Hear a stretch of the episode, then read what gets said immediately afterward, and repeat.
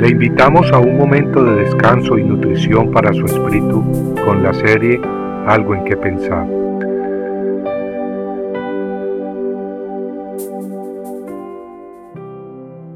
No con espada ni con ejército, no por el poder ni por la fuerza, sino por mi espíritu, dice el Señor de los ejércitos.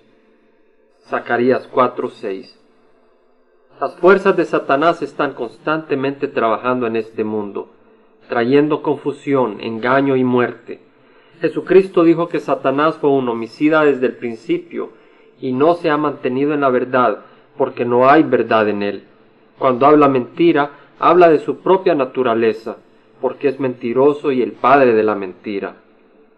Sabemos pues que Satanás opera a base de engaño y mentira. Es más, las escrituras mismas afirman que Satanás se disfraza como ángel de luz. Pablo nos dice que no es de sorprender que sus servidores también se disfracen como servidores de justicia. Debemos pues estar muy alertas. Tal como acabamos de leer en las escrituras, pongamos atención, los servidores de Satanás se disfrazan como servidores de justicia. Hoy en día encontramos grupos y personas que se miran muy fieles y dedicados a sus partidos e ideales. Parecen querer traer paz y justicia a nuestras sociedades. Se muestran muy interesados y preocupados por la justicia social, pero muchos de ellos no sienten necesidad de servir a Cristo ni aceptan su salvación. Mas si Cristo no es rey de sus vidas, ¿a quién le sirven?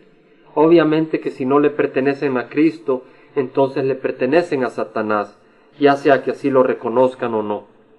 Hermanos, debemos estar alertas de no poner nuestra confianza en el hombre o en organizaciones humanas o en partidos políticos.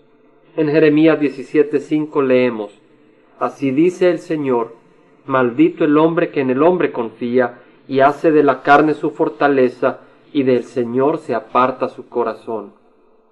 No nos equivoquemos, Claro que es bueno y necesario participar en la vida civil y política de nuestros países, siempre que podamos caminar en los caminos de Dios, utilizando las oportunidades que Dios nos da para buscar el bien de nuestro prójimo. Pero nuestra motivación fundamental debe ser amar y servir a Cristo sobre todas las cosas. Las escrituras hablan de que un día Cristo vendrá y reinará en la tierra por mil años entonces establecerá el reino de Dios en la tierra. Es Cristo quien lo traerá, no los hombres. Entonces habrá verdadera paz y justicia. Habrá paz verdadera, pues quien reinará será el príncipe de paz. Habrá justicia también, pues ¿quién más justo que el Dios del universo, quien ofreció a su propio Hijo en la cruz para pagar las demandas de la justicia divina y así podernos ofrecer vida eterna? Amigos, Cristo viene pronto, pero a medida que se acerca más su venida, debemos buscar ser sus instrumentos, obedeciendo su voz mientras ponemos la mirada y nuestra esperanza en Él, únicamente en Él.